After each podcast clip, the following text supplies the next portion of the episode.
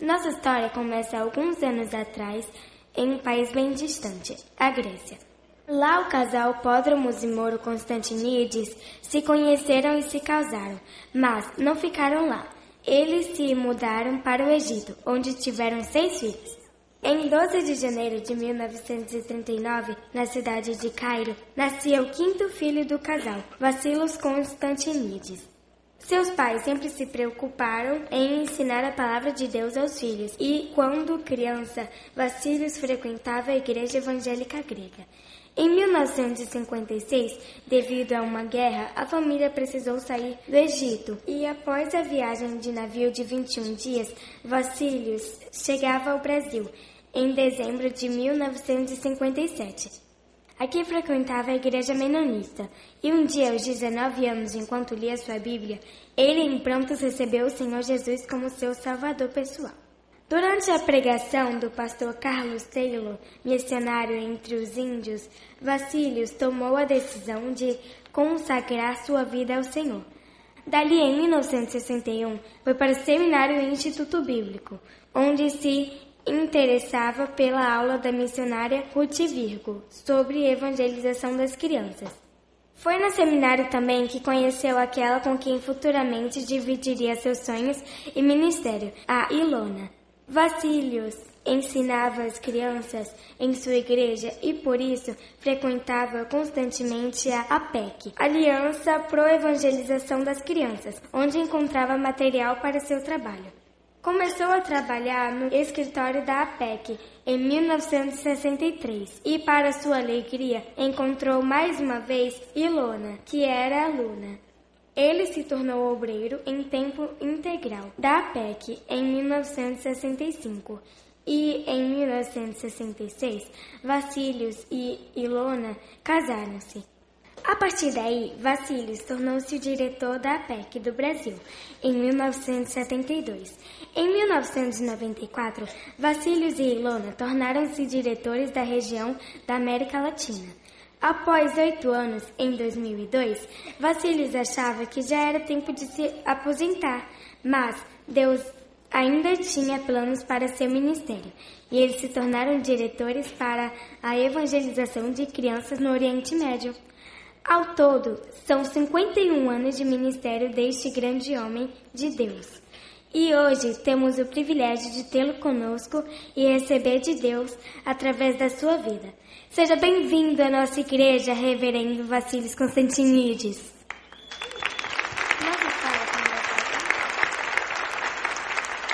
Boa tarde. Irmãos, nós estamos numa, num congresso desde quinta-feira e o congresso tem esse nome Salvem as Nossas Crianças. Salvá-las de quê? O pior problema do ser humano se resume numa palavra só: pecado. Salvá-las do pecado, da destruição, do afastamento de Deus, da condenação. É, uma das principais doutrinas da Bíblia que precisam ser bem compreendidas é a doutrina da queda do homem.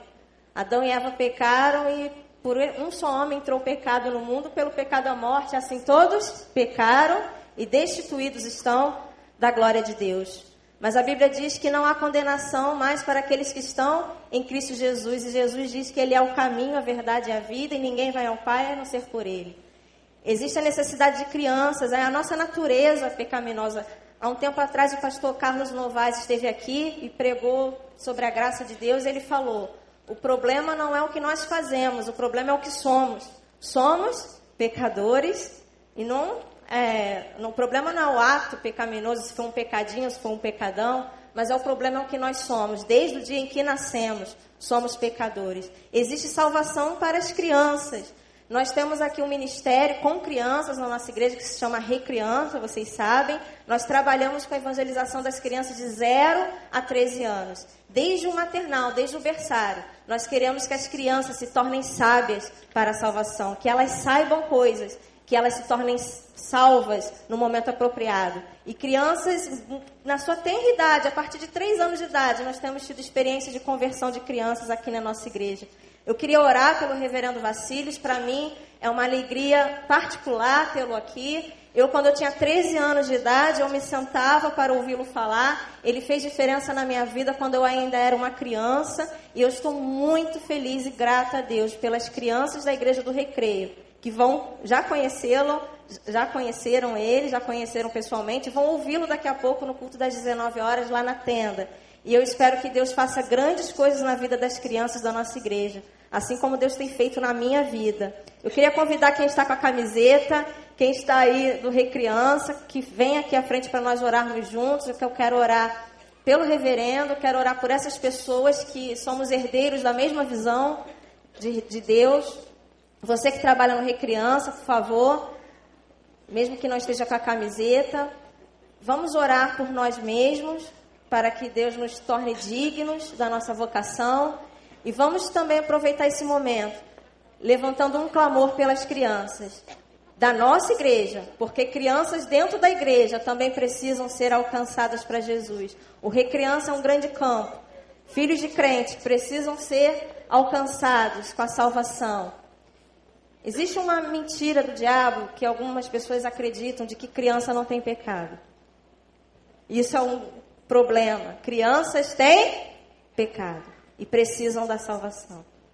Não é a criança que tem que se tornar adulta para crer em Jesus. É o adulto que tem que se tornar como uma criança para crer em Jesus. A criança pode crer em Jesus agora. A criança pode crer, ela está na capacidade da criança, a capacidade de crer reside mais na criança do que no adulto.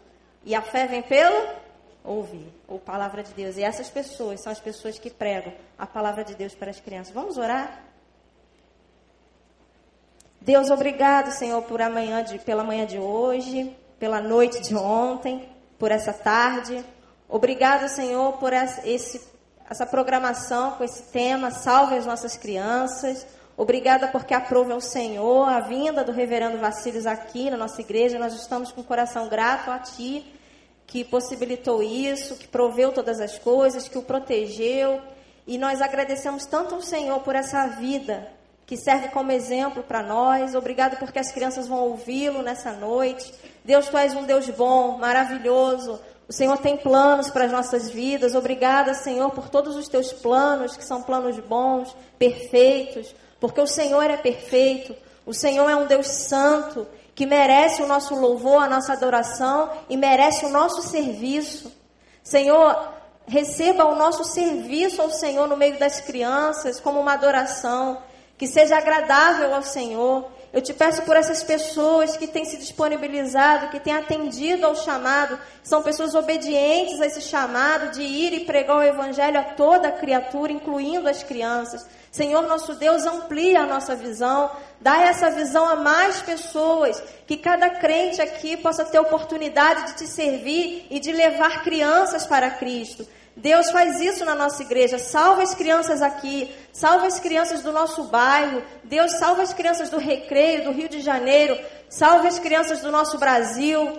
E nós queremos, Senhor, fazer parte de uma nação onde o Deus seja o Senhor. O Senhor é o nosso Deus e nos ajuda a cumprir esse mandamento que o Senhor nos deu. Nós te agradecemos, nós te rogamos a tua presença entre nós e abençoa mais uma vez o teu filho, Reverendo Vacílios, em nome de Jesus. Amém, Deus.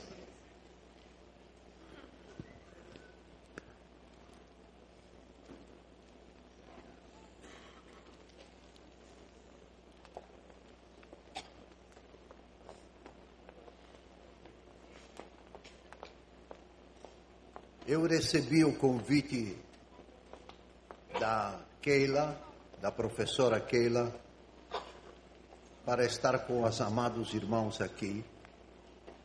Eu aceitei esse convite com alegria, como um privilégio, e então desde ontem à noite estou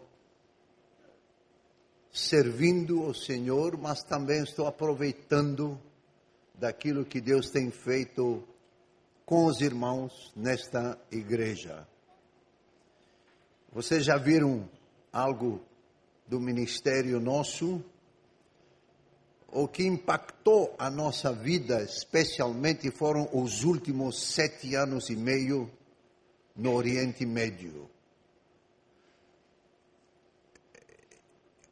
com 67 anos de idade, eu pensei em aposentar. E então eu recebi o convite para ajudar no Ministério da Aliança para a Evangelização das Crianças no Oriente Médio. Quando falo Oriente Médio, são 28 países, a maioria absoluta islâmicos. Esses países eram assim: Marrocos, quem conhece geografia, olhando o norte da África, então começa com o país do Marrocos, então Argélia, Tunísia, Líbia e Egito. Também o norte do Sudão. O Sudão era só um país, Sudão, mas se dividiu em duas partes. A primeira, a, a, o norte ficou o povo islâmico, a maioria islâmica, e fala árabe. O sul fala inglês e são a maioria cristãos. Houve uma divisão. Aí então vem os países do Golfo, que começa com a Arábia Saudita, Bahrein, Kuwait, aí vem então Emirados, Catar, Emirados, Oman e Iêmen. Indo para propriamente Oriente Médio é Iraque, Jordânia, Síria, Líbano, Israel e Palestina. E o sul da Ásia, começando pelo Irã, Paquistão, Índia, Nepal, Bangladesh, Ilhas Maldivas e também o país de Sri Lanka, Sri Lanka e o pequeno país do Butão. Então, 28 países. Desses 20, eh, 28 países, 18 falam a língua árabe. E dentro desses países, 22 são países islâmicos. Islâmicos. O que, que a gente fazia? A gente trazia para o Brasil candidatos que as igrejas lá no Oriente Médio, os pastores indicavam para nós. Então vinham eles para o Brasil estudar conosco três meses o curso de liderança da PEC na língua árabe. E nós trouxemos 18 alunos em 2008, depois vieram 17 alunos no ano 2010 e a última turma que veio para cá foi no ano 2012, 14. Destes 32, 32 ainda estão servindo em vários desses países. Dos 28, hoje já temos obreiros em 22 países. Já foi aberto agora o Marrocos, falta só cinco países. Eu vou citar os nomes para vocês orar para que Deus abra as portas, porque esses cinco países são complicados, difíceis, mas para Deus nada é impossível. Então é um país assim, Tunísia, Afeganistão, as Ilhas Maldivas, Iêmen e Oman. Esses são os países que estamos trabalhando realmente para tentar ter obreiros nacionais. Nós trabalhamos com os obreiros nacionais. Por quê? porque ninguém consegue um visto permanente a não ser que ele foi convidado por alguma firma para trabalhar lá.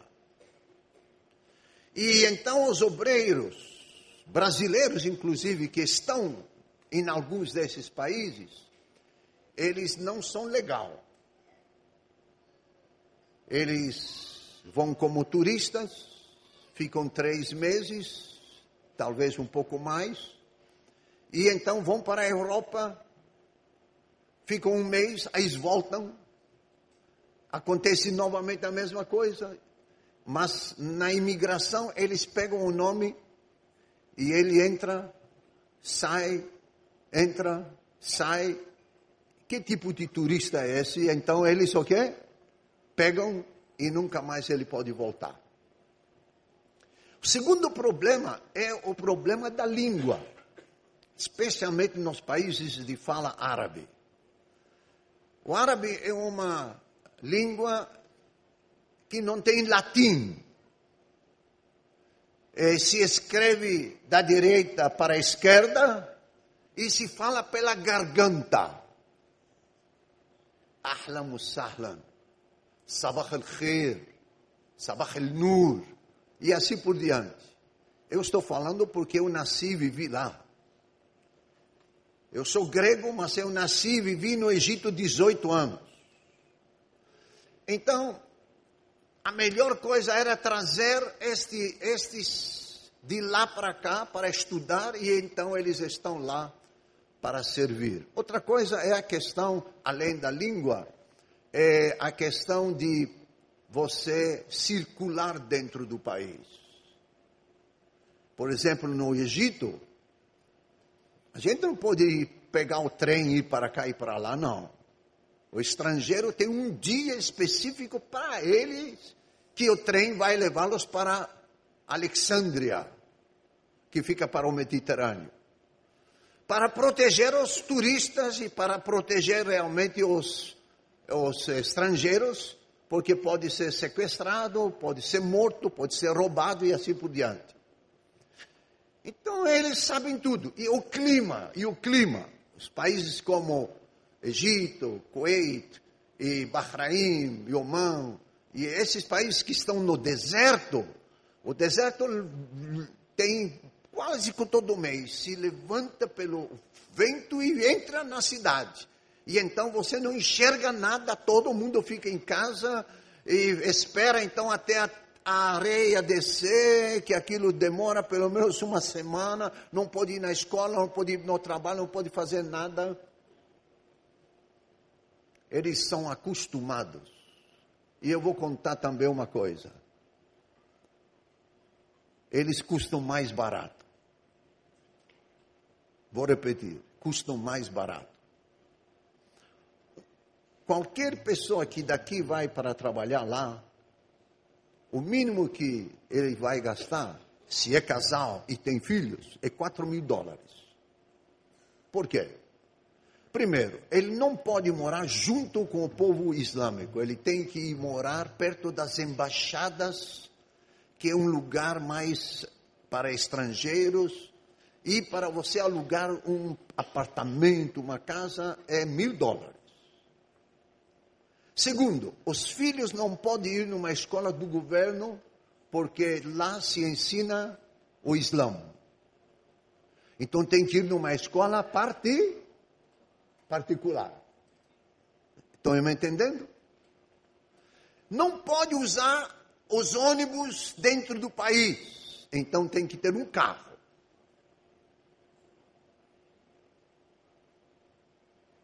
Quanto custa uh, sustentar um nacional lá, nesses países? É? Sabe, no Egito, um professor de inglês que leciona nas escolas, ele ganha 100 dólares por mês. 100 dólares por mês. Nós usamos para cada um deles 400 dólares. Você já imaginou uma coisa dessa? E fazem o trabalho melhor do que nós. Na área de língua, sabem quando devem falar e quando não devem falar. Sabem como agir. Sabem como fugir. Sabem tudo. Então nós fizemos isso e Deus nos abençoou de maneira tremenda, tremenda. Todos que vieram para o Brasil receberam bolsa completa por igrejas brasileiras. Todos. Vieram 44. Receberam bolsa de avião vir, estadia toda aqui e voltar.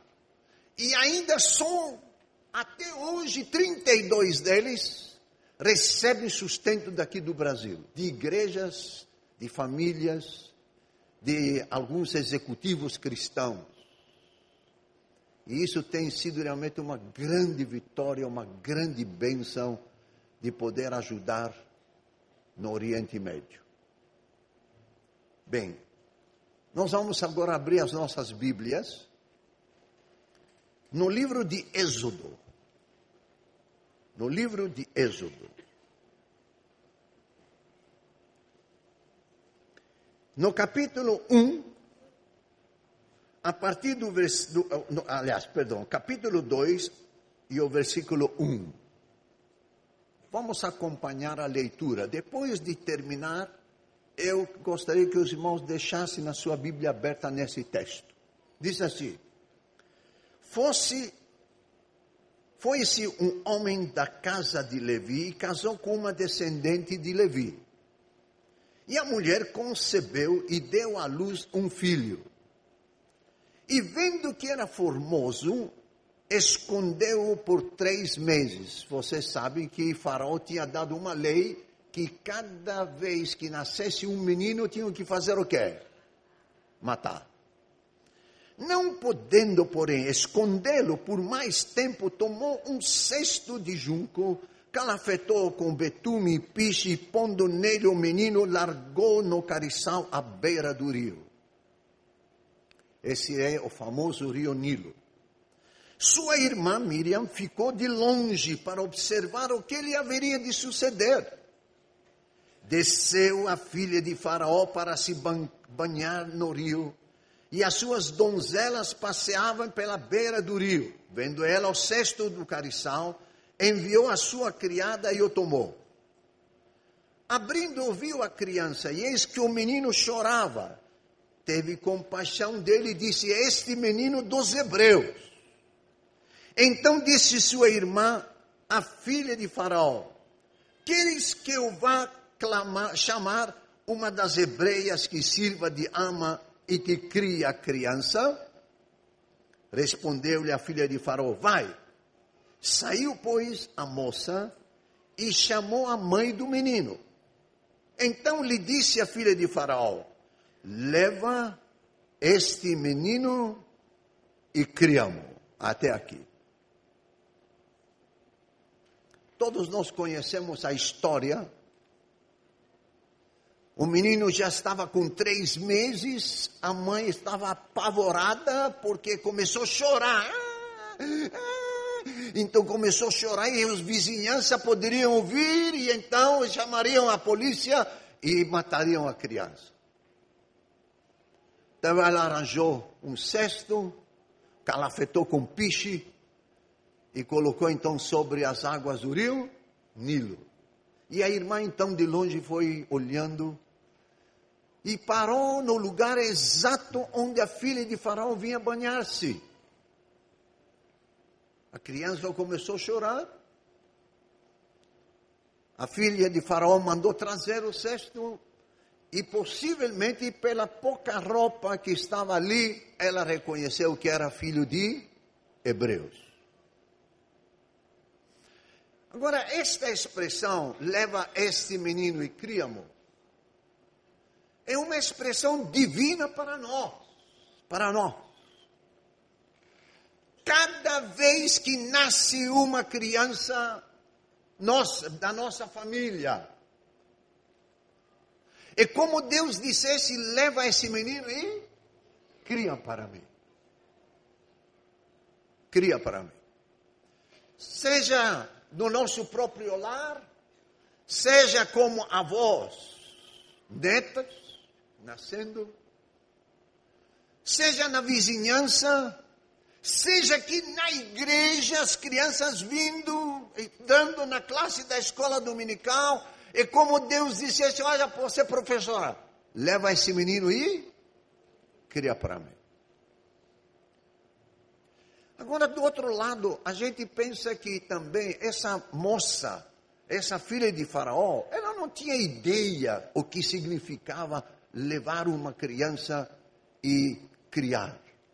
Pegou então disse: ah, ah, leva, leva, leva, leva, leva, cria para mim. infelizmente, nós temos pais cristãos que trazem seus filhos aqui, na igreja, e levam eles na tenda aqui, e olham para as professoras, não chegam a dizer isso, mas lá no coração dizem, ah, faça favor, é, leva, fica com a criança lá, né?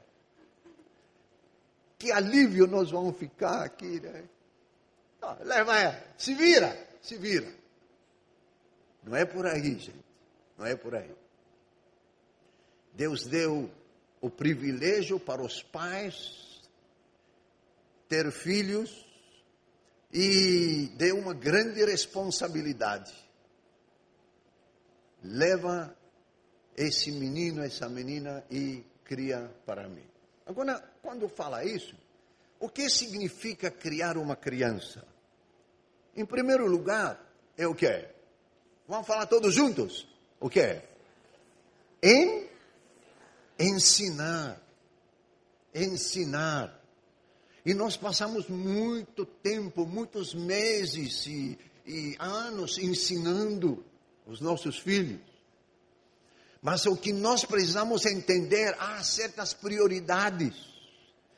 O livro de Provérbios diz assim: ensina o menino no caminho em que ele deve andar. E quando ele se tornar velho, o que?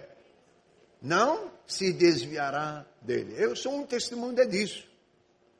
Eu vi o evangelho lá no Egito, lá no Egito, na igreja evangélica grega, desde pequeno. Mamãe se converteu primeiro e trouxe o evangelho para casa. Eu com meus irmãos íamos, a mamãe não deixava a gente em casa. Quarta-feira era culto de oração, mas os seis meninos, seis irmãos, íamos com a mamãe.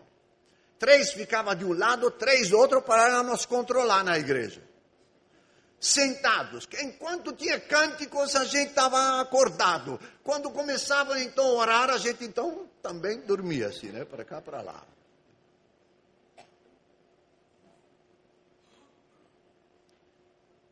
Não se desviará dele no futuro, mas ensina o menino o caminho que deve andar. Qual é o caminho?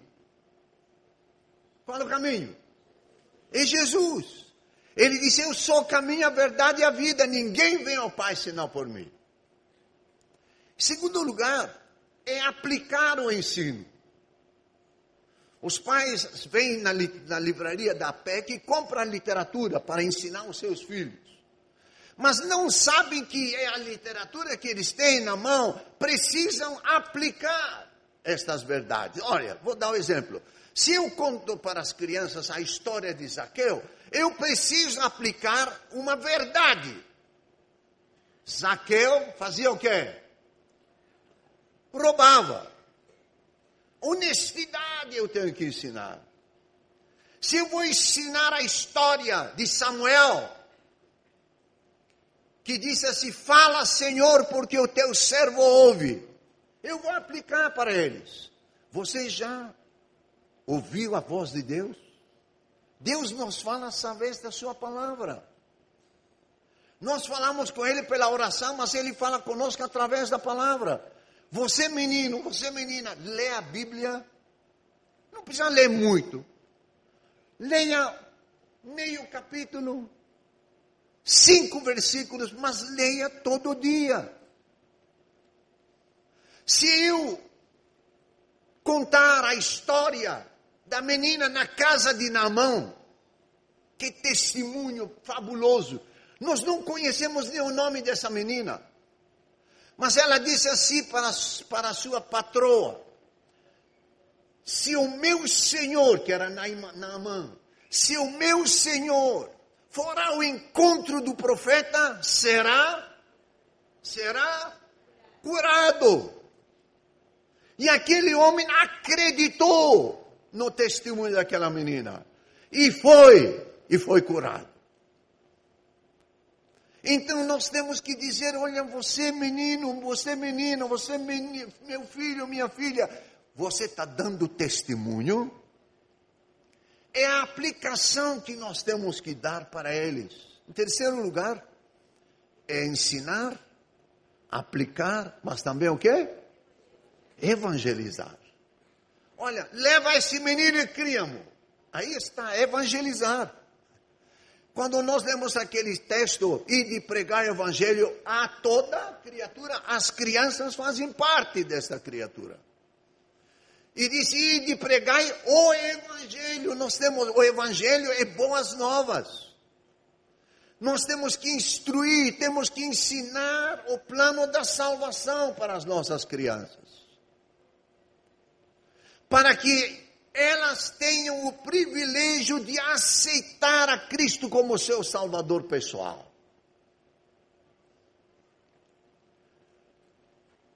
Eu fui realizar uma campanha evangelística para crianças, fui preletor numa igreja em São Paulo, de sexta, sábado e domingo à noite. À noite.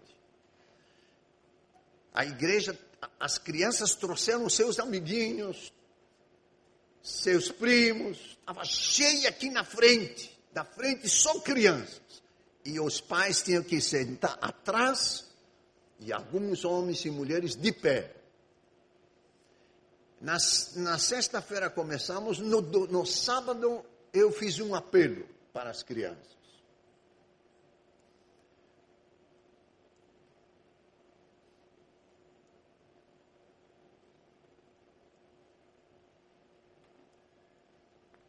Eduardo, aqui aplicar, apelar. Então eu apelei às crianças. Eu disse para elas assim: olha, está vendo aquela portinha aqui atrás de mim? Eu vou abrir, é o escritório do pastor. Eu vou abrir, vou acender a luz e vou ficar lá dentro. Vou sentar. Se você, menino, se você, menina, nunca recebeu Cristo como seu Salvador, nem em casa com mamãe e papai, nem na escola dominical com sua professora, nem na igreja com seu pastor, nem num acampamento, mas hoje Deus tocou seu coração, venha, eu vou orar com você. E ainda olhei e disse: Olha, não venha porque o seu colega vem. Venha porque você sente no seu coração de receber Jesus. Bom, eu fui lá e o pastor da igreja então deu o seguimento para terminar. Enquanto eu estava lá dentro orando, aí começou. Uma veio, aí dois, sete crianças entraram. E uma das sete crianças era uma menina que chorava. chorava. Aí eu coloquei o meu braço no ombro dela e disse: Como se você, como se chama? Ela disse: Débora. E quantos anos tem? Oito. Oito anos. E por que está chorando? Aí ela disse assim: Sou muito pecadora. Sou muito pecadora. Que maravilha, né? Que maravilha conhecer que é pecadora eu tive o privilégio de levar essas crianças a aceitar Cristo como seu Salvador. Queridos pais, este privilégio de, dos seus filhos deve ser do pai e da mãe. Falando a esse, a esse, aos nossos filhos, aos nossos netos. Há duas semanas atrás, duas das nossas netas foram batizadas. E então o pastor disse assim: é, Eu vou pedir que aqueles que ajudaram a receber Cristo como Salvador vão trazer vocês aqui na frente para serem batizados. Então, a mais velha, 15 anos, 14 anos está indo para 15, disse assim: Foi minha mãe. E então a, a minha filha levantou e trouxe ela na frente. A segunda tem 12 anos, disse: Foi meu avô Vacílios. Que maravilha! Que privilégio, irmãos! Nós temos que apelar. Os nossos filhos, as nossas crianças vêm não só para ouvir, mas elas precisam ter a salvação. Deus não tem netos, Deus só tem filhos. E para ser filho, está escrito em João, capítulo 1, 12. Mas a todos quantos o, o receberam, deu-lhes o direito de serem chamados filhos de Deus. Não é só apelar, olha lá, leva esse menino e criamos, ensinar, aplicar, evangelizar, apelar, mas também o que? É doutrinar. Que bênção a escola dominical aqui, tem mais ou menos 300 crianças. É uma grande responsabilidade, mas é um privilégio ir ensinando essas crianças. Todas as coisas, diz Paulo, me são lícitas, mas não nem todas com, convém. Elas precisam saber o que deve e o que não deve. Ah, a doutrina, você não precisa usar nomenclaturas teológicas. Olha, agora nós vamos falar sobre a santidade. Não, mas usa isso em prática. Ensina e mostra para a criança. Eu, quando sou preletor de adolescentes em São Paulo, no nosso acampamento, então tem meninas e meninas, 12, 13, 14, 15 até 16 anos de idade. Eu olho para as meninas e digo assim: olha, meninas, não deixem que ninguém toque no seu corpo, na sua intimidade. E olho para os meninos e digo: olha, vocês não toquem em nenhuma menina. Respeitem elas. E a gente vai falando porque eles precisam ouvir, precisam saber os passos que vão dar para o futuro.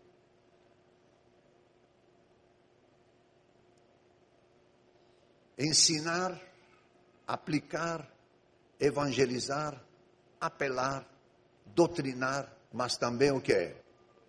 Compreender. Quando eu era superintendente da escola dominical, isso muitos anos atrás, tinha um, um diácono na igreja, mais ou menos 35, 36 anos de idade, solteirão.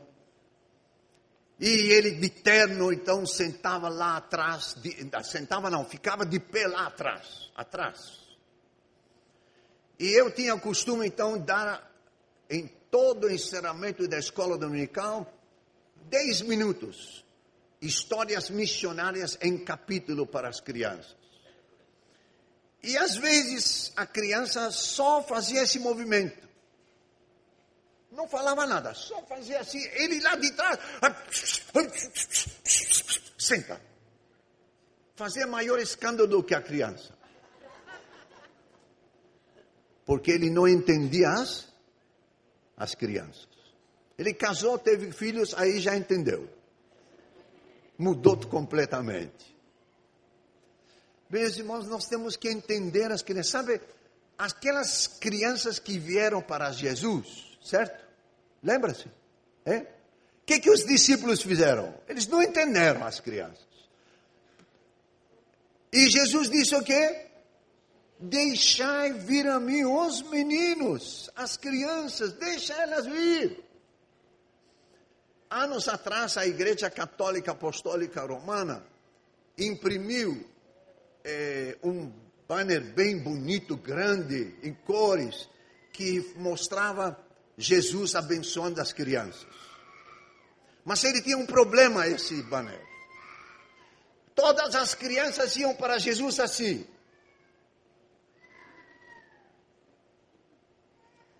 Isso é anormal da criança. O normal da criança é deixa eu ir primeiro, deixa eu ir primeiro. Esse é o normal. E nós temos que entender as, as crianças. E não é só entender, porque você talvez agora diz, olha, pastor Vacílios, eu não entendia os meus filhos, mas agora, olha, vou fazer o seguinte: eu vou chegar em casa e você vou dizer: olha, meus filhos, façam o que quiser, porque eu quero entender vocês. Assim falou Vacilos, mas olha lá, olha lá. Temos que disse, disciplinar. Leva esse menino e cria-mo. Tem que ensinar. Temos que ensinar a criança. Temos que disciplinar as crianças. Sabe o que diz o livro de Provérbios? Se quiser abrir para ler. O livro de Provérbios, capítulo 13, versículo 24, diz assim: O que retém a vara aborrece seu filho, mas o que o mas o que o usa cedo disciplina. Cedo disciplina.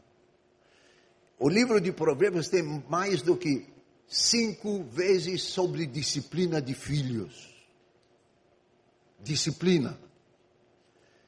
Vocês sabem quantas vezes na Bíblia a Bíblia diz sim e quantas vezes a Bíblia diz não?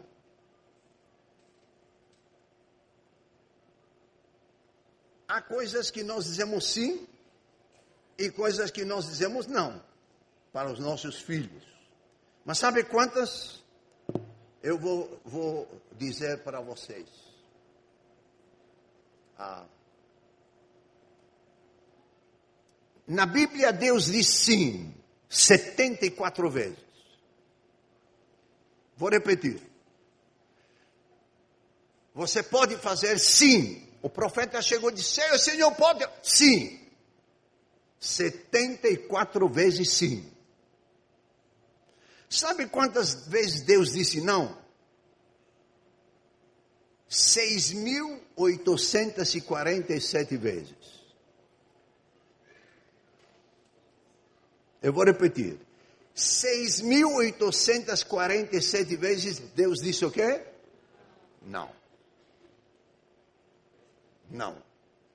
Não. Queridos pais, aprendamos. Se Deus que é meu Pai celestial usa mais não do que o sim, eu posso aplicar isso para quem? Para os meus filhos. Posso aplicar para os meus filhos. Isso é disciplina. Mas também leva esse menino e cria amor. É ajudar a criança a produzir. Sabe, no Oriente Médio, o adulto cristão jamais poderá falar da sua fé para qualquer pessoa islâmica. Será preso. Quando eu estive no Irã, eu fui em Teherã, na capital, três vezes.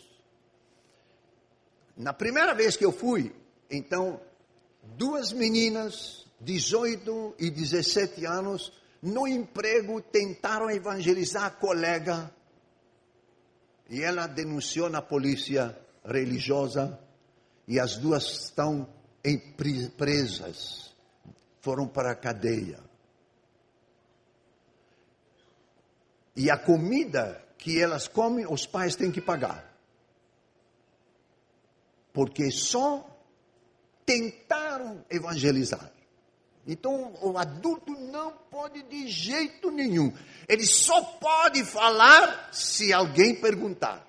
Aí sim, você pode falar. Então, o que acontece? É muito fácil trabalhar com as crianças. Por quê? Por exemplo, as crianças chegam à época de férias, e as cristãs vão para acampamento. A PEC tem um acampamento em Alexandria, perto do Mediterrâneo, na praia. E então vão 160 crianças lá. Mas espera aí, é, como é que vão 130 crianças? Como? Vera, a minoria são de família cristã. Então o colega na escola diz: onde vai passar nas férias? Ah, eu vou no acampamento lá na praia. O que, que, é isso? Aí a criança responde, diz, vai ser assim, eu posso ir. Diz, olha, você pode ir só se os seus pais o quê? Assinar o quê? Permissão. Então, irmãos, mais do que a metade são islâmicos.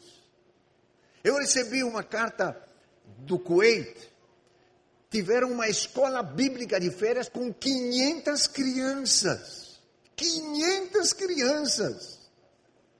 Um pingo deles são crentes, o resto é tudo islâmico. É porque os pais não querem que fiquem em casa, dão permissão. E muitas dessas crianças estão levando seus pais a Cristo. Nós temos que ajudar as nossas crianças a produzir, a dar seu testemunho, a convidar colegas.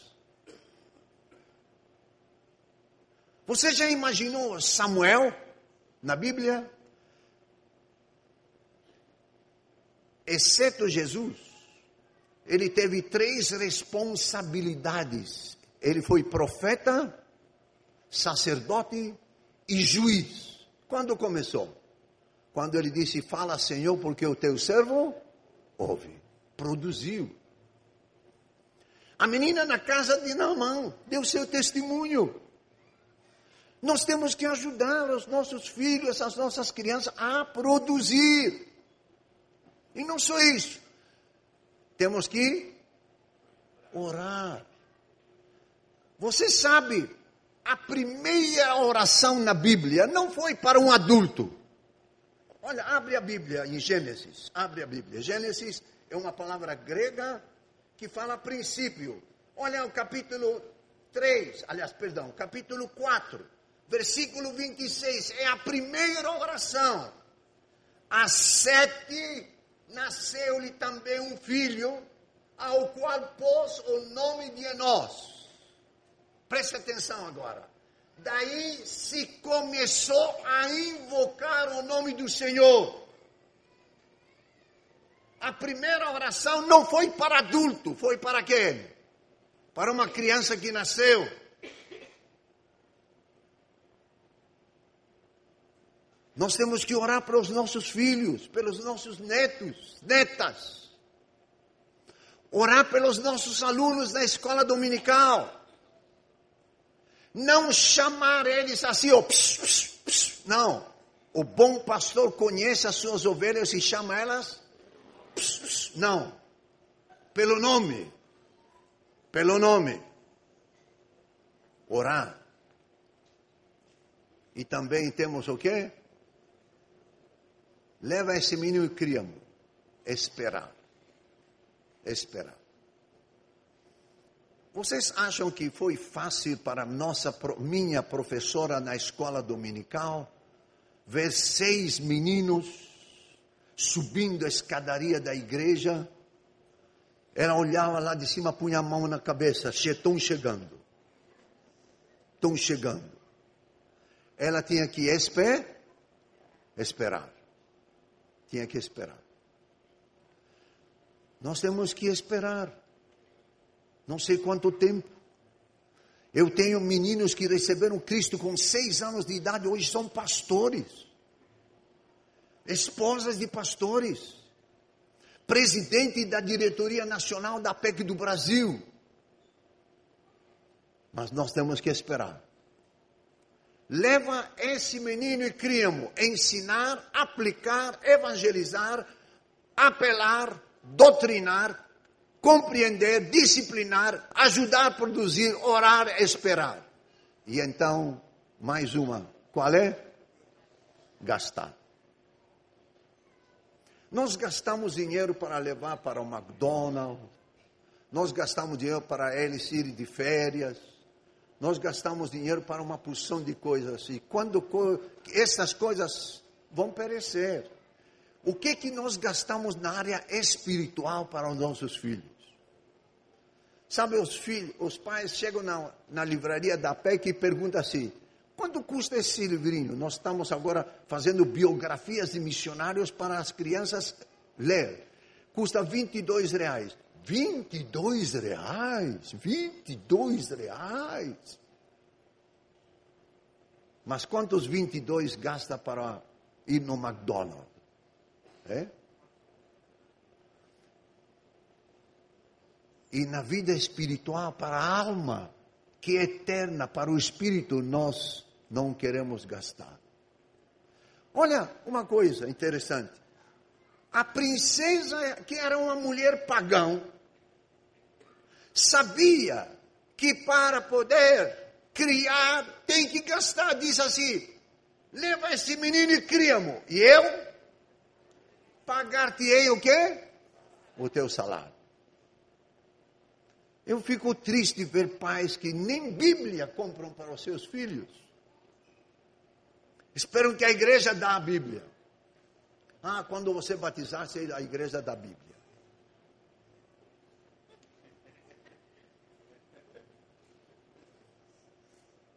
Aprendamos a gastar, investir nos nossos filhos, na vida espiritual deles. E terminando, diz assim: a mulher tomou o menino e o, o criou. Que mulher era essa? A mãe. A mulher tomou o menino e o criou. Irmãos, a Bíblia não diz quanto tempo Moisés ficou com seus pais. Não, não diz. Mas eu imagino máximo cinco anos. O máximo. E então a mãe teve que trazer e deixar sobre os cuidados da princesa, filha de Faraó. E então Moisés cresceu no palácio de Faraó, no meio da idolatria. Mas quando chegou a ter 40 anos de idade, lemos em Hebreus capítulo 12, pela fé, Moisés, capítulo 11, pela fé, Moisés prefere abandonar o palácio e voltar para o seu povo. Pela fé. Eu pergunto vocês, quando ele ouviu sobre a fé? No palácio, no meio da idolatria? Não. Aonde ouviu? A fé vem diz pelo ouvir. E ouvir o quê? As coisas de Deus. Então, quando ele ouviu? Quando a mulher tomou o menino e o, e o criou.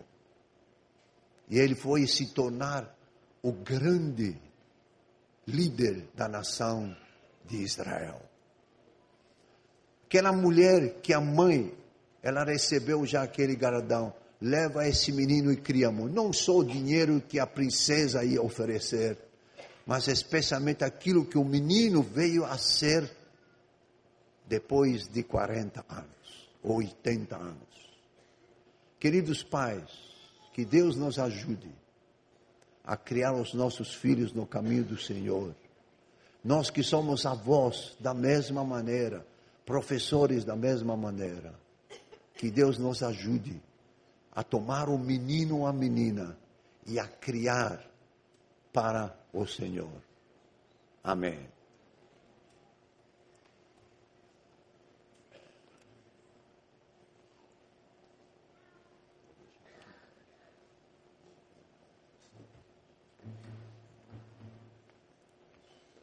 Quero agradecer a Deus, junto com a igreja. Vamos ficar de pé, gente, para terminar nosso culto. Mas nós temos que agradecer a Deus pelo recado. Você entendeu o recado, pai? Toma o teu filho e cria nos caminhos do Senhor. Vamos orar agradecendo a Deus a vida deste servo de Deus e pedir que o Senhor possa incomodar o coração de cada pai e cada mãe e assumir essa responsabilidade diante do Senhor. O Senhor nos deu para cuidar, para ver essas crianças confessando Jesus como Salvador e Senhor. Bondoso Deus e Pai, obrigado por esta tarde, por este culto, pela palavra do Senhor tão clara aos nossos corações. Abençoa-nos como família, como pais, que possamos entender a responsabilidade que temos diante do Senhor que possamos receber essas crianças que o Senhor nos dá como herança e criá-las nos teus caminhos, para que ao crescerem jamais se desviem do Senhor. Usa cada pai, cada mãe, para que seus filhos possam ver neles o exemplo de Jesus. Recebe a nossa oração, Pai. Recebe a nossa gratidão e leva-nos debaixo da tua paz. Nós oramos no nome de Jesus. Amém, Senhor. Que Deus te abençoe, meu querido irmão. Você possa ir debaixo da graça, da proteção do Senhor. Nunca se esquecendo, o desafio é meu, é seu, como pai, como mãe, de criar os nossos filhos.